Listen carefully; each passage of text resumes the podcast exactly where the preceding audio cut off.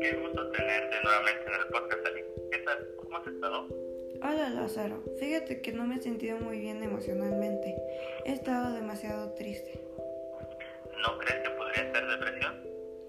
Yo creo que sí, pero no sé qué hacer. Yo te sugeriría que vayas a ver a un especialista, porque muchas veces uno piensa que, es un pro- que no es un problema grave, pero puede tener consecuencias mortales.